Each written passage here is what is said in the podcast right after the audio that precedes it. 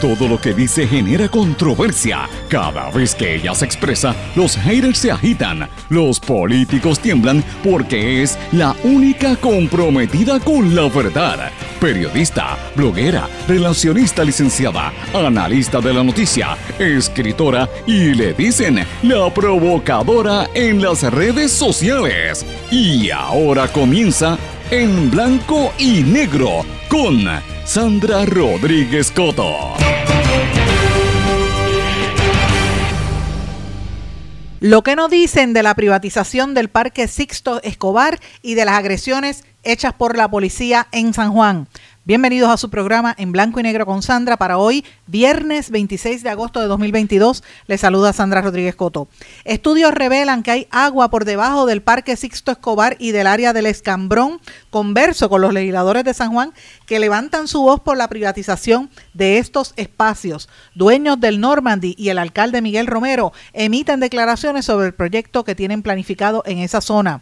Mientras tanto, Toda la conversación gira en torno a la protesta contra Luma frente a la fortaleza, donde cientos de personas, miles de personas protestaron frente a la sede del Ejecutivo, pero la policía volvió a descontrolarse, dispersó las poblaciones con gases lacrimógenos y abusó de los periodistas puertorriqueños. Voy a hablar de lo que está pasando con este gobierno que quiere acabar con la prensa. No hay tal derecho al aborto, nunca lo ha habido, insiste Lizy Burgos en vistas públicas, la legisladora del proyecto Dignidad con participación de religiosos arrancan en la Cámara de Representantes esas vistas públicas sobre el aborto. El secretario auxiliar de la gobernación para asuntos energéticos, el que acaban de nombrar, devengará un salario de 108 mil dólares al año. Colegio de Médicos dice que Luma falló y recuerda que sin luz la vida de pacientes peligra. Sostienen que Luma falló aparatosamente. Vamos a hablar de estas y otras noticias en la edición de hoy de En Blanco y Negro con Sandra. Esto es un programa independiente sindicalizado que se transmite a través de todo Puerto Rico en una serie de emisoras que son las más fuertes en sus respectivas regiones, sus plataformas digitales y aplicaciones para dispositivos móviles. Estas emisoras son cadena WIAC que la componen WYAC 930 AM Cabo Rojo Mayagüez, WISA WISA 1390 AM en Isabela, WIAC 740 AM en la zona metropolitana. WLRP 1460 AM Radio Raíces, La Voz del Pepino en San Sebastián. Radio Grito 1200 AM en Lares, 93.3 FM en Aguadilla, 92.1 FM Arecibo Ponce. Y también nos escuchan por X61, que es el 610 AM, 94.3 FM Patillas Guayama, toda la zona del sureste y este del país. Vamos de lleno con los temas para el día de hoy. En blanco y negro con Sandra Rodríguez Coto. Muy buenas tardes y bienvenidos a esta edición de En Blanco y Negro con Sandra. Espero que estén todos muy bien después de haber visto los sucesos ocurridos ayer en el viejo San Juan como parte de la protesta contra Luma que terminó en una escaramuza. Nos hizo recordar aquellas fatídicas escenas durante el, verano del 2019, cuando todas las noches la juventud iba a protestar y le tiraban los gases lacrimógenos y se olvidaban de la constitución que no, yo no entiendo esa, esa, esa postura de la policía, violando todos los reglamentos estatales, federales y la reforma de la policía, cometiendo abusos eh, haciendo formaciones para que nadie pudiera tomar en video mientras estaban acabando con manifestantes, agrediendo periodistas y mientras tanto los políticos bien gracias, el gobernador de lo más feliz Flower, esas cosas a él no le interesan, se fue para Culebra, si mal no, no me informo, según nos dijeron, ¿verdad? que él había estado fuera de la fortaleza y que evidentemente la gente allí protestando él no le importó pero hubo una manifestación bastante concurrida. En el viejo San Juan estaban ocurriendo cosas también porque había un evento en el Instituto de Cultura. Eh, de la reapertura de ¿verdad? una galería y unas exposiciones que iban a tener en estos días, coincidiendo con, con unos, unos fondos que se asignaron y que se consiguieron, creo que fue a través de Google Initiative, en el Instituto de Cultura. Hay un cuestionamiento de que la Galería Nacional no se ha, no se ha reabierto, pero se presentaron obras contemporáneas y de, eh, y de verdad artistas del pasado muy importantes, que por lo menos es un nuevo espacio de solaz para, para el pueblo de Puerto Rico. Siempre hay que recordar que es importante que esperemos que la Galería Nacional se pueda restaurar para que puedan volver a, a que el pueblo de Puerto Rico pueda disfrutar de la verdadera riqueza que tenemos, que ese es un acervo cultural invaluable. Pero mientras eso sucedía, el pueblo estaba en la calle protestando por lo que pasaba por, con Luma y protestando más que nada con esta situación tan terrible que estamos viviendo eh, y que nos enfrenta puertorriqueños contra puertorriqueños, porque es que la gente no puede vivir, no puede soportar lo que conlleva el costo tan alto y el servicio tan mediocre y tan, tan flojo que hace la gente de Luma, con el aval del gobierno que está buscando cualquier subterfugio, el gobernador Pierluisi de la boca para afuera dice que, que se preocupa, pero usted sabe, usted que me está escuchando, que Pierluisi está ahí para tratar de extender y no tener que, que cancelarle el contrato a Luma. Eh, la protesta estuvo bastante concurrida en, el día de ayer, el gobernador no estaba, como dije, estuvo fuera. Ayer también anunciaron el, el nombramiento, ¿verdad?, de Francisco Berrías Portela, hizo sus primeras expresiones como el nuevo secretario auxiliar de la gobernación para asuntos energéticos, estos nombres rimbombantes que le ponen en Fortaleza para decir que, que la secretaria de la gobernación, Noelia García, no hizo el trabajo porque tiene demasiados conflictos de interés allí mismo en, Luma, tiene parientes y creo que el marido también trabajaba en eso, eh, y evidentemente ha puesto a este señor que supuestamente va a trabajar en el monitoreo y, y fiscalización de todo tema relacionado con Luma Energy. Hay mucho descontento con el trabajo hasta ahora que ha hecho el gobierno en esto. Y han ocurrido una serie de situaciones, ¿verdad? Importantes en estas últimas, yo diría 24 a 48 horas ha sido intenso en términos noticiosos. Ha estado el asunto del proyecto de ley del aborto, las vistas públicas sobre el tema del aborto.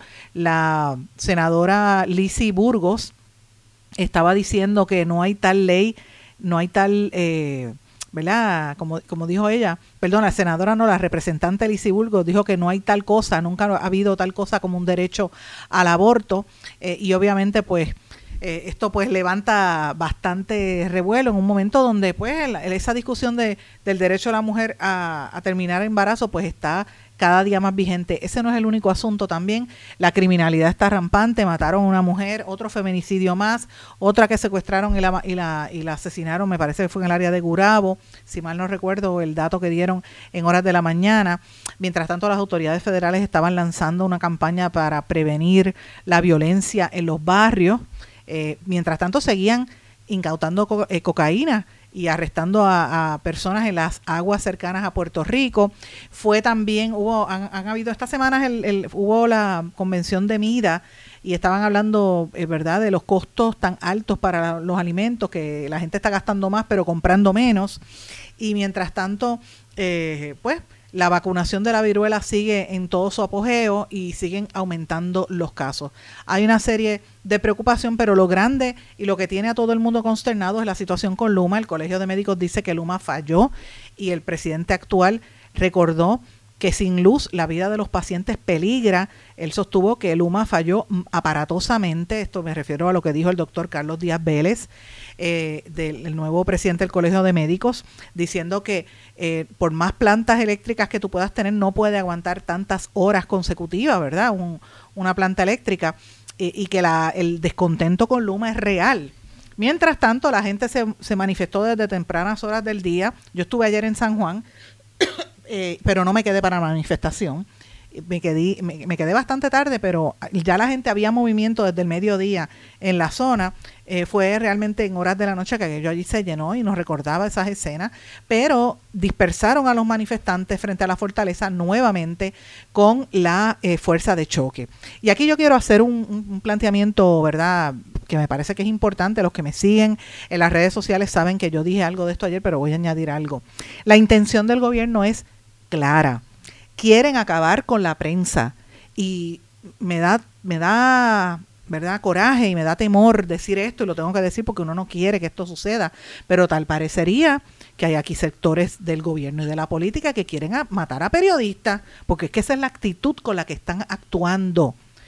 Eh, ayer los policías abusadores agredieron al querido compañero Juan Costa, que es un periodista de una excelencia incuestionable, periodista fotoperiodista de Noticel, que compartía el vídeo cómo abusaban de él enseñándole sus credenciales y le caían arriba. Quiero mencionar también que agredieron al periodista, fotoperiodista Rafael Contreras del periódico Metro, le echaron, lo vieron y le echaron el pepper spray en la cara para que no pudiese trabajar. Un periodista necesita sus ojos y eso no se hace, violando la reforma de la policía. En horas de la tarde, el senador Gregorio Matías sacó a pasear el macharrán que vive en él y el abusador que vive en él, porque no podemos olvidar que la reforma de la policía la tenemos por los abusos que propició Gregorio Matías cuando era policía, que le cayó a golpes a estudiantes de la Universidad de Puerto Rico y por poco los mata, y a tiros también, y lo mismo a unos dominicanos que compatriotas suyos que demandaron y esa demanda le costó al erario, a usted y a mí nos costó sobre 200 mil dólares y fue lo, la última gota que propició la reforma de la policía. Ese hombre que después lo acomodaron en el, en, el Capitolio y se pasa hablando de Jesús y de Dios, ese es Gregorio Matías, le faltó respeto a la compañera Denise Pérez. Y hay quien dice, Denise Pérez fue, trabajó con Pierluisi cuando era comisionado residente y es política. Usted puede pensar lo que crea.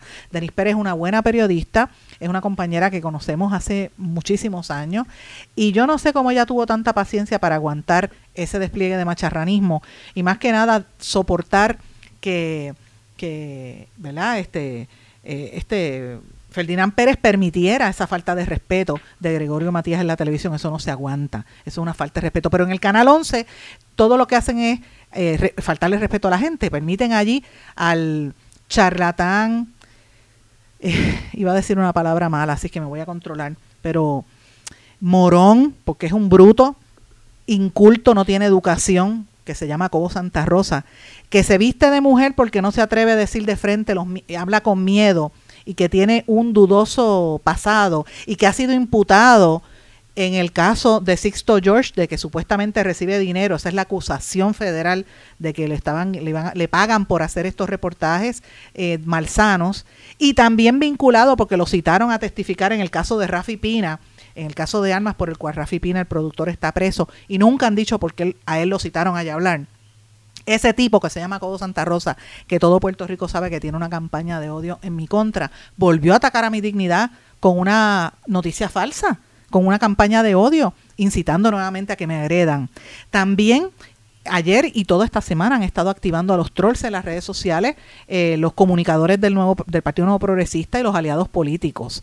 También han pretendido perseguir, y en este caso me, eh, me tengo que mencionar a gente de estos de los leyes 2022, persiguiendo a periodistas independientes, incluyendo a la joven periodista compañera Bianca Graulao, con quien hablé hace dos días. También han incitado que diferentes personas envíen cartas amenazando con que van a demandar a, periódicos, medios digitales, emisoras de radio, noticieros de televisión, para que dejen de cubrir temas. No podemos olvidar la falta de respeto en las conferencias de prensa de Luma de la pasada semana y esta, que tiene a la gente indignada. Y parece que los brothers del chat que no sé cómo tienen la vergüenza de caminar en la calle sin que tanta gente como Ramón Rosario andan por ahí y este eh, eh, Carlos Bermúdez con esa cara de lechuga, cuando todo el mundo sabe lo que son, bajunos, asquerosos. Y sus compinches en el gobierno quieren acabar con la prensa señores, seguimos más firmes que nunca y no vamos a, detenernos. Vamos a seguir con las investigaciones como nunca antes, aunque Pierluisi haya desplegado operaciones tácticas contra periodistas y contra el, el, pueblo. Ahora más que nunca vamos a seguir con las investigaciones. Como la que revelamos aquí ayer, que están privatizando el Parque Sixto Escobar y el Escambrón. El alcalde Miguel Romero sale en defensa, trató de convocar a la prensa en medio de las protestas y que fueran allá a San Juan, imposible. Así que hizo un Facebook Live desmintiendo que se vaya a vender o a privatizar. Y mire, dice una cosa pero no aclara otra. Y dice que, es transparente pero no da la información completa. Le, le hice varias preguntas precisas en el Facebook Live y no las contestó. Miguel, Miguel eh, Romero, alcalde de San Juan, que nos conocemos desde antes de ser usted ni siquiera político ni, ni, ni, ni secretario del trabajo desde hace muchos años. Usted sabe que me puede llamar, usted tiene mi número.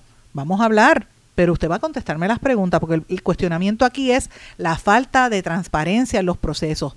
Esto fue parte de lo que dijo Miguel Romero en el Facebook Live. De ninguna forma o manera, ningún acceso público que existe actualmente ni a la playa ni a las propiedades que están dentro del escambrón para nosotros asegurarnos de que el uso público de nuestra gente no sea afectado. Aquí no hay otra cosa que no sea nosotros tener un parque Sixto Escobar, un estadio Sixto Escobar preservado históricamente, eh, que tenga su cancha de soccer, que tenga su pista, que tenga su, su eh, estacionamiento, el estacionamiento soterrado. Pues mire, les voy a dar un ejemplo sencillo.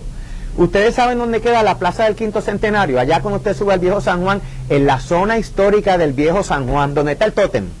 Allá hay un parking soterrado se hizo allá cuando la remodelación del quinto centenario, preservando y cuidando eh, por el distrito histórico, por las calles, por los adoquines, por todas esas estructuras, cerca del morro, cerca de donde están ubicadas eh, lo que queda de las murallas a la, a la ciudad amurallada, de nuestro patrimonio histórico, designado así por la UNESCO desde el año 1983. De la misma manera en que se, se actúa en ese momento, se está actuando ahora. El objetivo del municipio al final, ¿cuál va a ser? Que tengamos una playa en el Escambrón limpia, bonita, accesible a todo el mundo, con facilidades de primera, que tengamos un parque de skateboard, que ya tenemos uno de nuestros atletas, Steven Piñero, que nos representó dignamente en las Olimpiadas de Tokio, que cumpla con todos los estándares de competencias internacionales para que aquí también tengamos eh, público, que se, atletas que se puedan desarrollar y para el uso y disfrute de todos los jóvenes que les encanta el deporte de las patinetas. Que tengamos eh, más áreas verdes, más áreas de sombra donde la gente pueda disfrutar, que tengamos de nuevo la preservación de lo que es toda esa fase, estructura histórica del Parque Sisto Escobar, que fue designada como tal por ley desde el año 2014 y desde el 2014 fue que por primera vez el municipio de San Juan eh, aprobó el, primer memorando de entendimiento. O sea, esto ha sido una política pública que ha estado vigente y que nosotros la continuamos porque entendemos que es buena, que es positiva. ¿Quién no quiere que el, que el Hotel Normandy eh, elimine todas esas condiciones feísimas y de estorbo público que tiene? ¿Quién no quiere que eso renazca, que se abra nuevamente y que se haga paralelamente respetando la historia? Respetando la historia según ha sido eh, designada y según se testimonia en esas estructuras en honor a Sisto Escobar, que se preserven, que se cuiden, ¿Quién no quiere que nosotros habilitemos estacionamiento adicional con todos los estudios, con el respeto al área en la cual se está construyendo, pero que a su vez, en vez de construir un estudio en una propiedad municipal y eliminar el uso en esa propiedad municipal, que se preserve también el mismo concepto del parque de soccer o de fútbol, que se preserve la pista que están utilizada y que se haga nueva. Eso es lo que hay aquí. No hay nada más en un arrendamiento que el municipio eh, va a arrendar mediante tasación, mediante uso de valores. Aquí no hay nada gratis para nadie. Nada gratis para nadie. De nuevo, para que se lleven esto en mente, con quien se está negociando esto es con la misma gente que la administración de Carmen Yulín en el 2018 acordó un memorando de entendimiento que está firmado. No hay ningún personaje nuevo aquí después de las elecciones, no hay nadie de eso, porque sé también que hay gente que le gusta hablar por hablar y hay personas que se preocupan genuinamente. Pues al que le gusta hablar por hablar, mire, está equivocado, busca el récord histórico, está ahí, busca el comunicado de prensa que se envió desde enero de este año, y para el que está preocupado, todo esto tiene que ser transparente, todo esto se ha registrado desde el día 1, eh, porque de alguna forma u otra yo sabía que iban a venir unos cuestionamientos y por eso estamos aquí. Eh, sabemos que los medios de la prensa pues hoy tienen, están eh, bastante ocupados por el asunto verdad de las manifestaciones que se van a llevar a cabo en el día de hoy, pero muy gustosamente no quisimos esperar un minuto más y utilizamos ¿verdad? el mecanismo de Facebook porque me permite a mí también explicar con, con mayor tiempo los detalles, el, el, time, la cronología de los eventos. Eh, por ejemplo, de que esto ya es una política pública desde hace ocho años, de que este es el tercer memorando de entendimiento que busca lo mismo, más estacionamiento, remodelación de las facilidades y, de una vez y por todas, mire, que eliminemos esas esa condiciones de todo lo público, si no aquello allí va a terminar desbaratándose, va a terminar este destruido, eh, en ruina y de nuevo va a quedar como un testimonio de que no se hizo nada. Pues no, en nuestra administración se va a hacer siempre cumpliendo con la ley. Hay un rol que tiene aquí, ¿verdad?, el proponente que tiene que financiar esto, que tiene que invertir los 86 millones de dólares. El municipio no va a invertir un solo centavo del dinero de la gente de San Juan para desarrollar esta obra. Nosotros sí vamos a invertir en lo que es el mantenimiento de nuestras playas, el desarrollo del, parque de las patinetas, porque es un proyecto de nuestra administración para beneficio, para uso de nuestros, eh, de las personas, de los ciudadanos, de los que vayan a ir. Esto no es para los huéspedes tampoco. Eh, las facilidades se tienen que mantener de carácter público. Así que también en los próximos días, pues yo estaré también eh, más que disponible para eh, hablar y continuar conversando sobre este tema, pero entendí, por como vi la discusión en las redes sociales y la desinformación de algunas personas y preocupaciones genuinas de algunos medios, eh, de que era eh, propio y correcto, ¿verdad?, utilizar un momento hoy antes de las 5 de la tarde para hablar un poco de este tema y vamos a continuar, ¿verdad?, hablando sobre el mismo cuantas veces sea necesario, porque esto va a ser un proyecto magnífico. Esto es un proyecto, mire, es chulísimo. Al final del día, vamos a tener ese sitio Escobar que va a, poder ser utilizado por nuestra gente, por nuestros jóvenes. Va a haber niños y niñas jugando soccer allí, atletas practicando, el área histórica va a estar preservada, un parque de patineta, eh, el área del balneario, la, la estructura que se utiliza para que las personas lleguen a la playa y personas con diversidad funcional va a estar también rehabilitada. Al final del día lo que queremos es que esto esté chulo para el uso de nuestra gente y que todo sea eh, transparente y por esa razón estamos aquí y por esa misma razón vamos a estar en los próximos días más que disponibles para eh, hablar con los miembros de la prensa y que se lleve la información correcta, no es información, la información correcta de cómo se han hecho las cosas en el municipio de San Juan de forma eh, transparente y con una sola cosa en mente, la protección del interés público. Así que espero que la información que he brindado sea de utilidad y vamos a continuar eh, eh, contestando cualquier interrogante que nuestra gente tenga. Muchas gracias a todos y que pasen buenas tardes. Esa fue parte del mensaje que ofreció ayer el alcalde de San Juan, Miguel Romero, en un Facebook Live que hizo en respuesta a los artículos que nosotros publicamos en el día de ayer, tanto en mi blog como en Eiboricua, y también, de hecho, Eiboricua repitió lo que habíamos publicado en el, en el blog, eh, aunque le cambiaron un poco el, titular, y a lo que difundimos en este programa de radio eh, en referencia a lo que está ocurriendo en el municipio capitalino con la construcción de allí en el área donde está el Normandy y la privatización donde se le va a ceder al dueño o a la persona que está construyendo, que va a remodelar el Normandy, esa empresa, se va a quedar con parte de lo que es el Sixto Escobar que van a demoler para hacer un estacionamiento. Hay una serie de cuestionamientos serios que no contesta el alcalde ni contestan las autoridades, que es importante que se sepa sobre este proceso, que vamos a discutir a lo largo del día de hoy en este programa.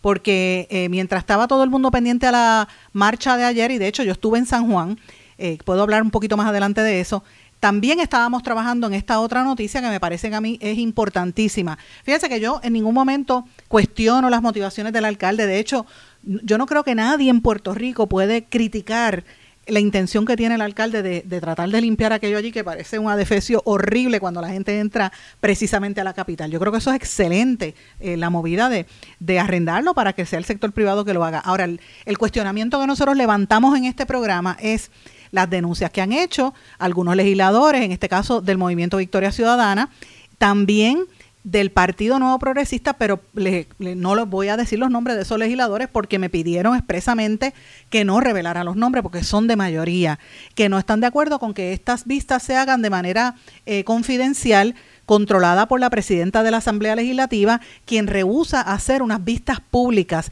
Ya hoy va a haber una elección en la comisión, eh, me parece que es de Desarrollo Económico, donde va a bajar un informe eh, aprobando este proyecto, donde todavía hay una serie de interrogantes, empezando por el hecho de que se encontró agua en esa zona. Y ayer mientras conversaba con algunos de los, de los que están trabajando en este proyecto, me, me hicieron saber que ahí hay una, como una loma, ¿verdad? Como una pequeña montaña en lo que era el parque del, del, nuevo milenio o el área del escambrón. Y eso eran aparentemente escombros del complejo deportivo que había allí. Ustedes recordarán aquellas piscinas que había, antiguas piscinas en el escambrón hace muchísimos años.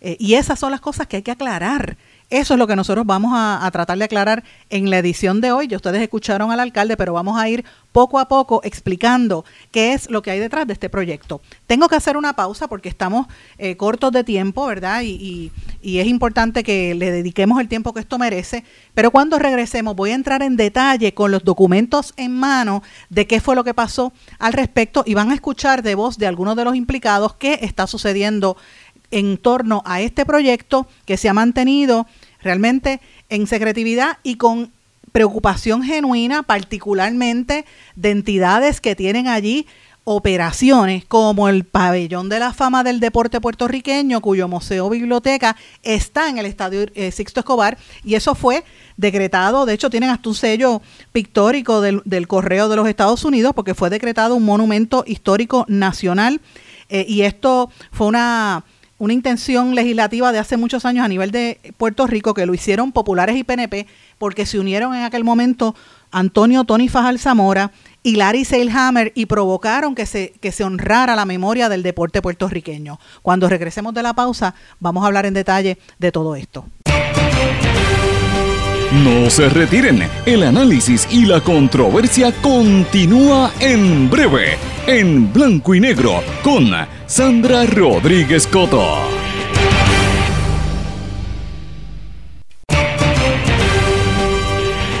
Y ya regresamos con el programa de la verdad en blanco y negro con Sandra Rodríguez Coto. Y regresamos en blanco y negro con Sandra. Bueno, mis amigos, ustedes escucharon parte de lo que dijo el alcalde de San Juan, Miguel Romero, en el segmento anterior que yo quise compartir con ustedes eso, ¿verdad? A los que me siguen en las redes, que tienen acceso a la internet, les pido que busquen en mi blog en blanco y negro con Sandra un artículo que yo publiqué ayer precisamente en seguimiento a este tema, donde explico unos aspectos que el alcalde no ha querido contestar. Y el primero de esos aspectos es la duda que hay y la preocupación que hay, porque ya se sabe que en esa zona hay agua por debajo de la tierra, en áreas muy cercanas, y recuerden que aquí hay una situación, hay, preocupación, ustedes recuerdan que, por ejemplo, eh, el año pasado el edificio que quedaba que queda en el estado de, de, de, la Florida, en Miami, Champlain Towers, que hubo un suceso terrible porque colapsó y murieron eh, cerca de una centena de un centenar de personas, incluyendo puertorriqueños que murieron cuando ese edificio colapsó porque el agua va socavando. Y recuerden que en Puerto Rico todo toda la costa ha ido variando desde el huracán María y los terremotos para acá. Y ese cuestionamiento está ahí vigente. Y yo quiero que ustedes sepan que en el área de Paseo Caribe, todos esos edificios por los cuales hubo protestas, ¿usted se acuerda de aquella protesta cuando Jorge de Castrofón retó a la gente antes de que lo apresaran? que la gente protestaba porque iban a hacer esos edificios allí, los hicieron frente a la playa y ya el agua está socavando la parte de los estacionamientos de la misma manera. Así que es indiscutible que eso se dé. También ayer yo estuve conversando con varias personas de el pabellón del deporte allí en San Juan, eh, en el Sixto Escobar y me reafirmaron informaciones que me había dado dos de los legisladores del Partido Nuevo Progresista, cuyos nombres me voy a, a, ¿verdad? reservar por ahora porque me comprometí en que los iba a proteger, pero me dijeron que Allí también hay escombros debajo de la tierra, los escombros cuando se tumbó el, las piscinas aquellas que habían en el escambrón hace un montón de años, pues algunas de las cosas que sobraron las dejaron allí y las, y, las, y las sellaron. Así que debajo de esas piedras hay agua y hay una preocupación. ¿Por qué yo digo que hay agua? Eso se descubrió en unos estudios que hizo precisamente el privatizador. Y esa secretividad es lo que tiene bien preocupado a los legisladores de minoría, Partido eh, Victoria Ciudadana y Partido Popular Democrático, que, lo, que vamos a escuchar a continuación sus expresiones, pero también eh, algunos miembros del Partido Nuevo Progresista, porque esa privatización eh, se hace en un momento donde es altamente necesaria lo que ellos quieren hacer en la zona. No hay cuestionamiento alguno, fíjese lo que quiero decir, con el desarrollador, por el contrario eh, gente que tiene allí como inquilinos, eh, legisladores de Victoria Ciudadana y del Partido Popular, legisladores del PNP, todo el mundo habla bien del desarrollador eh, y, de lo que entienden, pero la, duda que hay es, con la Asamblea Legislativa y la secretividad que hay. Y yo quiero decir que el desarrollador emitió unas declaraciones, el grupo Ishai, emitió un comunicado diciendo que van a restaurar el hotel y que se comprometen a revitalizar y a embellecer el parque del Escambrón y que tienen un estacionamiento propuesto que no va a eliminar las, las instalaciones deportivas, sino que van a hacer un uso más eficiente y que ellos no van a negar el acceso a la playa. Yo les recuerdo que el acceso, el Estado de Derecho vigente en Puerto Rico prohíbe cerrar los accesos a la playa. Las playas son del pueblo, son públicas, no son privadas, con excepción de la del Caribe Hilton, que se vendió hace un montón de años. El resto se supone que sean eh, públicas. Las, las expresiones que hizo la gerencia de esta del grupo Ishai, que son los que van a comprar eh, y se van a quedar con el parking allí en, el, en el Sixto Escobar y van a remodelar toda esta zona, están contenidas en mi, en mi blog. Ah, y quiero dejar meridianamente claro que la relacionista también de este grupo estaba como que un poquito alterada porque no las incluimos en el primer artículo. Mire, no salieron porque era tarde cuando lo publicamos, al otro día salen, no hay ningún problema. Eh, no, no nos negamos a que tengan su oportunidad y su espacio, pero la el cuestionamiento es serio. Ese desarrollador hizo unos estudios donde encontró que había agua allí debajo. La pregunta es por qué Escudero, la presidenta de la Asamblea Legislativa, no quiere hacer público esos estudios. Esa es la pregunta. Y yo quiero que ustedes escuchen parte de lo que yo conversé con uno de los legisladores que levantó la voz, yo creo que fue el primero en hacerlo, Michael Taulé del movimiento Victoria Ciudadana, que habló sobre este tema y fue quien de verdad le, lanzó los primeros cuestionamientos sobre lo que está pasando allí y que no había querido trascender públicamente. Tengo en línea telefónica al joven Michael Taulé, que es el portavoz de la mayoría del movimiento Victoria Ciudadana en esa asamblea legislativa del municipio de San Juan, donde se están tomando esas determinaciones eh, para privatizar, prácticamente cederle el parte del estadio Irán Bison al que va a administrar el Hotel Normandy. Bienvenido en blanco y negro con Sandra. Eh, Michael. Hola, muchas gracias. Saludos. Estábamos hablando anteriormente y, en una conversación previa que tuvimos antes de entrar aquí al aire de, cómo de lo accidentado que ha sido este proceso. Yo quiero preguntar precisamente si cuando ustedes tienen esas vistas, ¿verdad? Eh, por, la plataforma de Zoom, las vistas eh, cibernéticas, eh, si usted encuentra lo mismo que, por ejemplo, dijo en este programa hace varios meses Margarito Tolaza, que era la portavoz del Partido Popular y renunció, de faltas de respeto de la presidenta de la Asamblea Legislativa Municipal. Sí, definitiva, de, definitivo, de eso no hay duda. Eh, esta, esta delegación, la del Movimiento Victoria Ciudadana y, y el nuevo pues portavoz del Partido Popular Democrático pues, se ha expuesto a, este comportamiento, o nos hemos expuesto este comportamiento de la presidenta de la legislatura municipal, eh, Gloria Escudero. Eh, lo más reciente fue en, la, en una reunión que tuvimos en el día de ayer, eh, donde la presidenta, para tratar de ridiculizar nuevamente a las minorías de, dentro de, esta, de este cuerpo legislativo, asumió que yo tenía problemas de conexión en el momento que hago unos pedidos específicos de darle más participación a las personas residentes de San Juan y a su vez a diferentes sectores ambientales y de planificación en Puerto Rico, desde el ámbito gubernamental hasta el ámbito independiente privado. Eh, para, que la gente esté clara y los amigos que nos están escuchando, el legislador de Victoria Ciudadana lo que pidió, como cualquier legislador podría hacer, cualquier persona con, con, con, en su en juicio diría, mira, vamos a dar información, deme información de, los de los estudios ambientales que están haciendo para ese proyecto, ¿verdad? Eso fue lo que usted pidió. Sí, sí, que, que nos consta, basado pues en lo que se discutió en esta reunión, que se hicieron unos estudios eh, lidiados pues, por otras organizaciones o entidades eh, que se hicieron pues bajo pues la supervisión o decirlo por el pedido de la misma compañía que quiera administrar pues este el hotel Normandy. Eh, pero sin embargo son estudios esos documentos eso eh, todo lo que tiene que ver con eso solicitado no la legislatura municipal no ha tenido acceso a ello o sea que ustedes van a votar por algo que de lo cual ustedes no saben qué está pasando. Exactamente, sabemos pues simplemente los planes que tiene eh, pues el dueño de, este hotel, tenemos pues los planos, eh, diferentes datos que nos dieron en la, en la reunión privada que tuvimos ayer. Eh, tenemos diferentes datos, pero no tenemos así unas opiniones de profesionales dentro del municipio y fuera del municipio sobre pues el impacto ambiental que pueda haber en este lugar. Porque yo sé que encontraron agua ahí debajo donde quieren eh, hacer, estaban excavando para hacer un, estacionamiento eh, en un nivel más bajo que, que, más o menos como si fuera casi subterráneo. Exacto, sí, él, eh, se discutió también sobre cómo es que va a funcionar ese movimiento en, el, en lo que es ahora mismo el Estadio Sixto, ahí en el, en el Escambrón. Y cuando la arquitecta nos habló, nos mencionó que ese, ese terreno se va a excavar alrededor de tres pies de profundidad para construir ahí a tres pies de profundidad el estacionamiento. Eh, sin embargo, nos mencionó que durante pues, los estudios que se hicieron, que no tenemos acceso, eh, apareció agua en este terreno.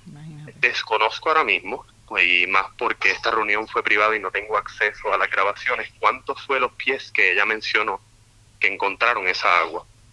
Eh, pero sí, de hecho, pues se encontró agua claro, puede haber diferentes reglas en el, en el ámbito eh, de la ingeniería y la arquitectura y planificación que permitan construir aunque haya agua, eh, que yo no conozco, pero sigo, eh, sigo insistiendo y levantando la bandera tanto esta delegación como pues otras personas en, en el campo ambiental y de planificación que esto no es correcto hacerlo ahí. Imagínate.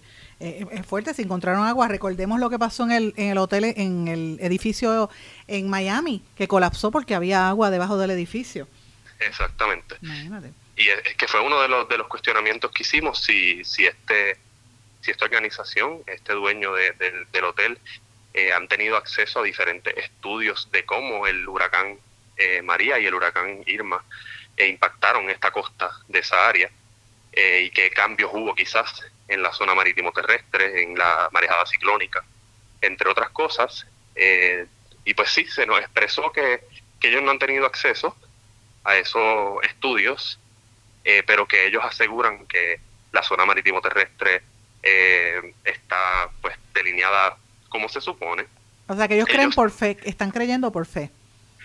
Básicamente, que, igual pues en el mismo ejercicio que creyeron por fe en el, en el, en el condominio de Rincón, pues ya sabemos qué pasa cuando, cuando ciegamente creen que, la zona marítimo terrestre está donde está. Yo no, no quiero hablar tampoco desde como un profesional del tema, porque no lo soy, pero sin duda alguna esos datos tienen que estar presentes cuando pues, este cuerpo tome la decisión, que al día de hoy no han estado presentes y la delegación del Partido Nuevo, Nuevo Progresista ha decidido pues confiar ciegamente en lo que le está diciendo esta entidad privada que quiere pues desarrollar el Hotel Normandy pues básicamente convertir el, estadio en, otra cosa que pues, incluye un estacionamiento eh, y pregunta bueno ¿y, ¿y por qué esto se está haciendo de manera privada? Pues yo desconozco eh, desconozco pero a la misma vez no me sorprende este esta legislatura municipal ha actuado de esta forma desde el comienzo.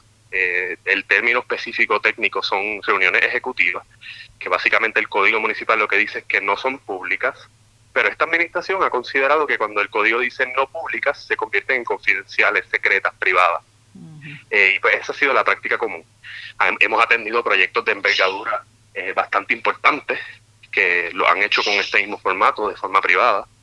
Y y cosas más sencillas sí las han atendido también en, esta, en este formato, pero temas como este, que impactan propiedad pública y que pueden causar impactos ambientales, sociales, de desplazamiento social también, eh, pues esta delegación considera importantísimo que se hagan de una forma pública, que pues como mencioné, la delegación del PNP se negó completamente a hacerlo así. Importante por saberlo. Bueno, este, en línea telefónica estaba conversando con Michael Taulé. Lo quiero volver a invitar más adelante una vez sepamos qué va a pasar con este proyecto, pero vamos a estar muy pendientes a lo que ocurra al respecto. Muchísimas gracias por estar con nosotros.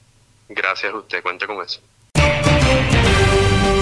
No se retiren, el análisis y la controversia continúa en breve, en blanco y negro, con Sandra Rodríguez Coto. En mi pueblo se chinchorrea bien duro. Aquí me cubre mi plan médico y en tu pueblo también. En mi pueblo es donde tenemos las mejores vistas. Aquí cubre mi plan médico y en el tuyo también. En mi pueblo se goza de verdad. Aquí me cubre mi plan y en tu pueblo también. Plan de salud Menonita. En todo Puerto Rico. El plan médico que te cubre con una extensa red de médicos, especialistas y laboratorios. Además, te cubre en el hospital de tu preferencia en cualquier lugar de Puerto Rico. Plan de salud Menonita. Pero tú sabes cómo es esto que te la,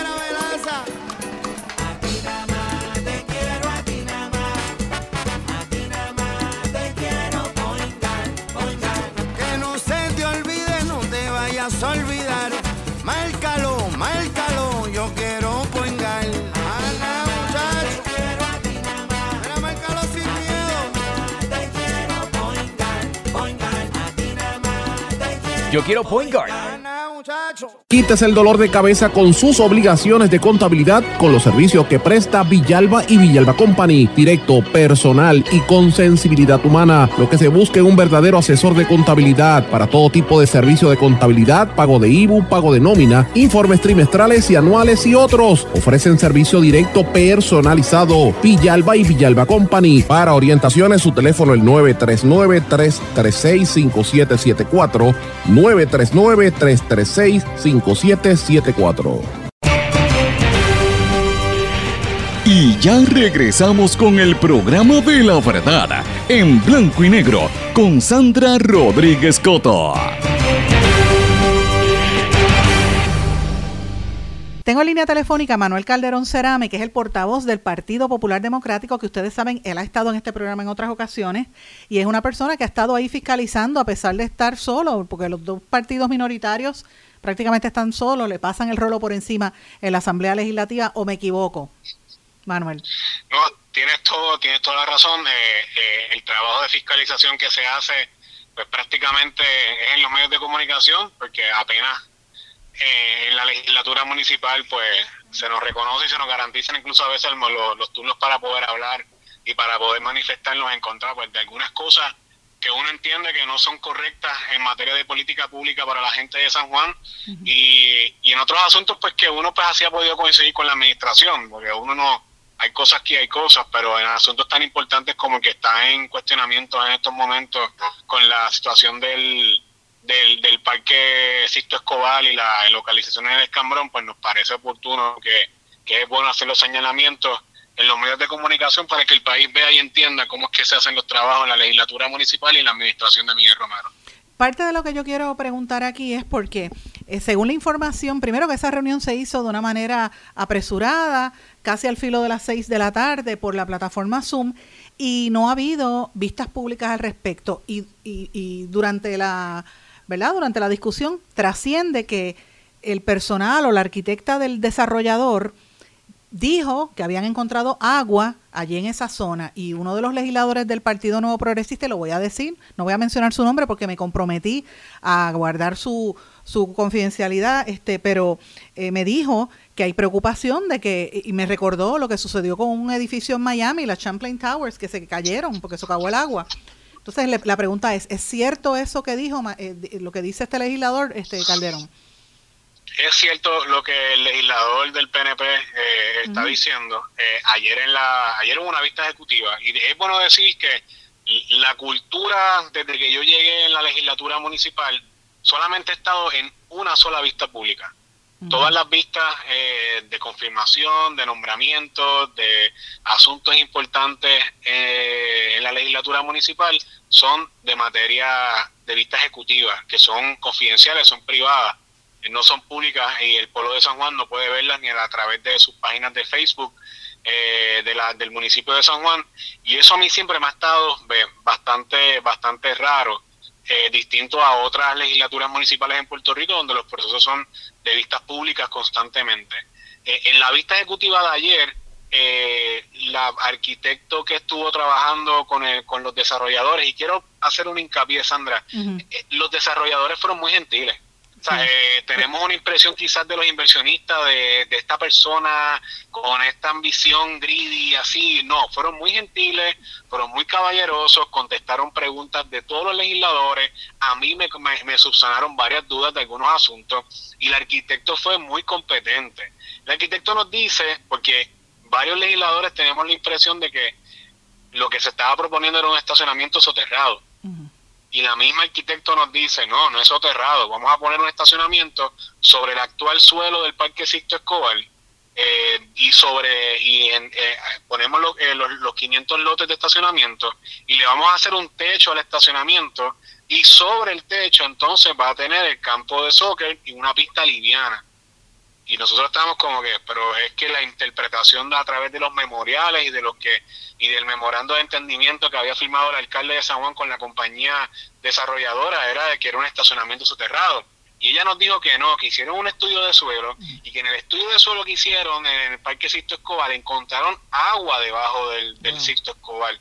Y yo me quedé como que, pues, obviamente, porque claro, estamos en una propiedad donde el nivel freático es bastante alto, eh, está bien cerca de la zona marítimo terrestre y cualquier y, cualquier persona que pueda, ¿verdad? Conozca un poco de esto, entiende de que esa el, el, tipo de suelo que hay ahí es un suelo arenoso, un suelo de, de babote, es un suelo bastante, un suelo bastante húmedo por su cercanía a la costa y recordando que esa es la entrada de la isleta de San Juan, pues naturalmente hacer un estacionamiento soterrado de 500 estacionamientos ahí, pues eh, le levanta dudas y sospechas a cualquiera. Uh -huh. eh, la realidad es que eso se hizo. No obstante, hoy eh, o ayer el alcalde de San Juan hizo una conferencia de prensa donde contesta varias preguntas a raíz de los señalamientos que hemos hecho en varios medios de comunicación y se reafirma en que el estacionamiento va a ser soterrado.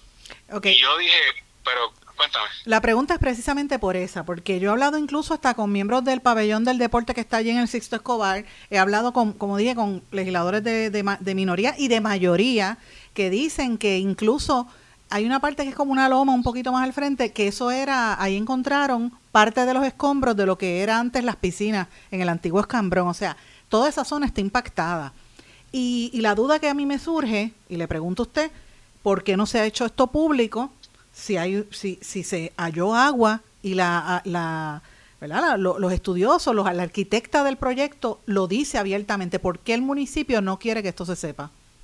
Mira, porque el municipio de San Juan y la administración de Miguel Romero, pues en los procesos no es transparente. No es lo que quieren proyectar de que son una administración abierta. Los procesos de la legislatura municipal de San Juan se han llevado por los pasados, desde, desde, el inicio de esta administración de Miguel Romero, de una manera atropellada en varios asuntos. La manera en cómo incluso eh, se nos se nos trata a algunos legisladores eh, en las vistas ejecutivas, pues levanta mucho que decir. Eh, yo pienso que eh, hoy el alcalde, ayer el alcalde dice que dijo que habían, habían eh, como 23 estudios que habían encontrado, tenía estudios de suelo, estudios de zona marítimo terrestre.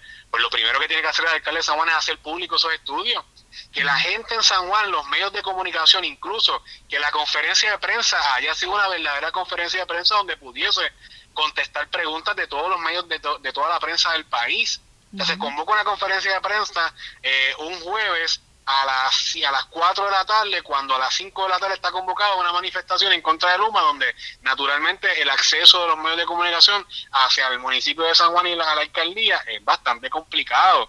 Así que yo creo que toda esa información es bueno que el país la sepa. Uh -huh. la info, incluso la propia arquitecto me nos dijo, y yo les a solicitud mía, de que nos iba a pasar a enviar a la legislatura municipal copia de el, del, del, del, estudio de suelo que se hizo por parte del, del, grupo de desarrolladores allí, donde encontraron agua debajo del Sisto Escobar. Y yo le pedí muy gentilmente, ella muy gentilmente nos dijo que sí, que no tenía ningún problema, ni los desarrolladores ni ella, de hacernos copia de esa información compañeros de otros partidos de minoría eh, le pidieron igualmente eh, documentación sobre eh, el estudio de la zona marítimo terrestre, lo que tiene que decir incluso a petición mía también en, en, la misma línea de lo del Museo del Pabellón del Deporte puertorriqueño, una evaluación del Instituto de Cultura de Puerto Rico, uh -huh. porque ¿quién responde si en esa construcción de ese soterrado que Miguel Romero dice que van a construir allí, y si una de esas columnas se cae de esa fachada histórica, si, si algo le pasa al Museo del Pabellón del Deporte en Puerto Rico, que está ahí en el Parque Sisto Escobar, ¿quién responde? Los desarrolladores, el municipio de San Juan, la compañía de construcción. O sea, aquí hay muchas dudas. Y más allá de eso, Sandra, Ajá. le estamos entregando a cambio de nada la administración de ese predio y de ese y de ese parque Sisto Escobar, porque el canon de arrendamiento que se supone que se incluya en la ordenanza municipal lo que está decidiendo el alcalde Miguel Romero es que le, le, cedamos esa potestad a él, al Ejecutivo Municipal, para que ellos negocien con la compañía. Y yo me resisto a votarle a favor a una ordenanza municipal donde no se establezca el canon de arrendamiento. Yo no tengo problemas con el desarrollo del Normandy, que se desarrolle y que se convierta en un hotel eh, bonito y de mucha visita, igual que se revitalice el escambrón y el Parque Sisto Escobar, que necesita inversión de capital y dinero pero si vamos a hacer las cosas entre una transacción entre un ente privado como esta compañía eh, Normandy OZ y este fin público y esta autoridad pública que es el municipio de San Juan, pues tenemos que hacer las cosas bien, con sí. un contrato bien hecho, donde todas las partes puedan ganar, pero donde el municipio no pierda eh, esta propiedad y donde se garantice que las cosas se pueden, se van a hacer bien y que hay unas garantías para el pueblo de Puerto Rico y el municipio de San Juan. De lo contrario, mira el ejemplo de Luma, Sandra. Sí, o sea, por, por ese contrato mal hecho, entre donde un privado vino a administrar un fin público es que tenemos el mismo igual o más problemas que los que teníamos antes con la autoridad de energía eléctrica que era un monopolio público y ahora tenemos un monopolio privado igual de ineficiente. Eh, precisamente por eso era que quería la pregunta y lo fíjese que en este en este espacio a mí no me gusta interrumpir las entrevistas porque yo quiero que la gente fluya el pensamiento verdad no me gusta yo cuando entrevisto a alguien no le digo tiene dos minutos, porque creo que eso es irresponsable en el momento histórico que vive Puerto Rico. La gente quiere escuchar, ¿verdad?, los planteamientos de las personas. Y yo tengo una preocupación seria y, una duda, eh, porque usted, el otro legislador del, del Partido Victoria Ciudadana, eh, los dos del PNP con los que hablé y otros sin número de personas me han hablado maravillas del arquitecto e incluso me han hablado muy bien del desarrollador que han estado disponibles. Entonces, ¿por qué no se hace público estos informes? Y la pregunta, ¿por qué la presidenta de la legislatura municipal los mantiene confidenciales? Porque ella tiene la potestad como presidenta de la legislatura municipal de poder este decidir qué se hace mediante vista pública y qué no. Eh, en este caso, ella decidió hacer una comisión total. Y eso suena muy bien porque todos los legisladores participan. Cuando las vistas son de una comisión que preside un compañero legislador, usualmente esas vistas pues se hacen de manera pública. Eh, te puedo decir, por ejemplo, que la comisión que preside el compañero Diego García Cruz, que es del legislador del Partido No Progresista, cuando hemos atendido situaciones eh, de propiedades que son declaradas estorbos públicos, cuando hemos atendido situaciones de zonificaciones y de planificación en San Juan, pues las vistas, el compañero legislador las hace públicas. Y yo creo que es bueno reconocerle al compañero legislador, veterano en esta legislatura municipal, eh, cuando a las vistas él decide oportunamente hacerlas públicas para que todo el pueblo de Puerto Rico las pueda para ver. que tenga la información, porque si lo mantienen La- la- privado... para que tenga la información, porque al final nos debemos a la gente de San Juan. Cuando se hacen las vistas de comisión total, quien preside es la presidenta. Y la presidenta es la que decide si esto se hace público o se hace privado. Claro, ella se ampara en que como una comisión total todo el mundo puede preguntar. Sí, pero la gente no puede ver. El pueblo de San Juan no puede ver. Y yo creo que eso es importante que pues, que la gente sepa que al final es una es una prerrogativa que tiene ella y es una diferencia que yo tengo en los procesos incluso en cómo se llevaban en la pasada administración. Pero, pero, pero, pero, perdón un momento, Manuel. En, en términos generales, porque es la duda que a mí me da y, y quiero que la gente lo tenga bien claro. Estamos hablando de que encontraron agua debajo de la tierra y están hablando de que van a hacer ahí un soterrado. Y no hay informa y no hay, y ustedes van a votar sobre algo de lo que no han visto documentos, no hay información pública.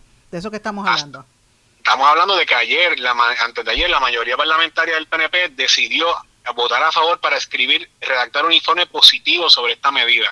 Y el informe positivo lo quieren hacer pues a la cañona y a la trágala, sin la debida documentación que fue solicitada mediante la vista ejecutiva tanto a los desarrolladores como al arquitecto y el proceso de una manera en donde los documentos que el alcalde dijo en conferencia de prensa que tiene de todos los estudios que se han hecho, pues lo primero que tiene que hacer el alcalde es sometérselos a la legislatura municipal para que todos los legisladores municipales los puedan tener y los legisladores municipales poder hacerlo público para que la ciudadanía, los periodistas, conocedores del tema, planificadores, arquitectos puedan también saber finalmente qué es lo que está pasando allí y cómo es que se va a llevar a cabo esta construcción, donde ayer, por información de primera mano que yo tengo por la vista ejecutiva que se realizó, lo que nos dijeron es que el estacionamiento no va a ser soterrado. Lo que el alcalde está diciendo ahora me imagino que a lo que le habrán dicho sus asesores y su grupo cercano de comunicaciones es que el estacionamiento sí va a ser soterrado. Si el estacionamiento finalmente es el soterrado que se está hablando, pues aquí estamos ante una preocupación grande porque eh, lo que nos dijo el arquitecto es que ahí se encontró agua, que ahí no es el, el terreno, el terreno no es ávido para ese tipo de construcción en esa área. Importante por demás. Bueno, le- no tengo más tiempo en este en esta etapa, pero yo agradezco que me haya dado unos minutos en este programa. Vamos a, a darle seguimiento a este tema. Gracias, Manuel Cal- Calderón Cerame, por estar siempre con nosotros. Muchas gracias a ti, Sandra. Cuídate mucho. Gracias. El tiempo me traiciona, no tengo tiempo para más, mis amigos. Tengo que despedirme. No sin antes darles las gracias a todos ustedes pendientes a lo que vamos a estar trabajando este fin de semana y nos volvemos a encontrar aquí en otra edición más de En Blanco y Negro con Sandra. Que pasen todos muy buenas tardes. ¿Se quedó con ganas de más? Busque a Sandra Rodríguez Coto en las redes sociales o acceda a en blanco y porque a la hora de decir la verdad solo hay una persona en la cual se puede confiar. Sandra Rodríguez Coto en blanco y negro.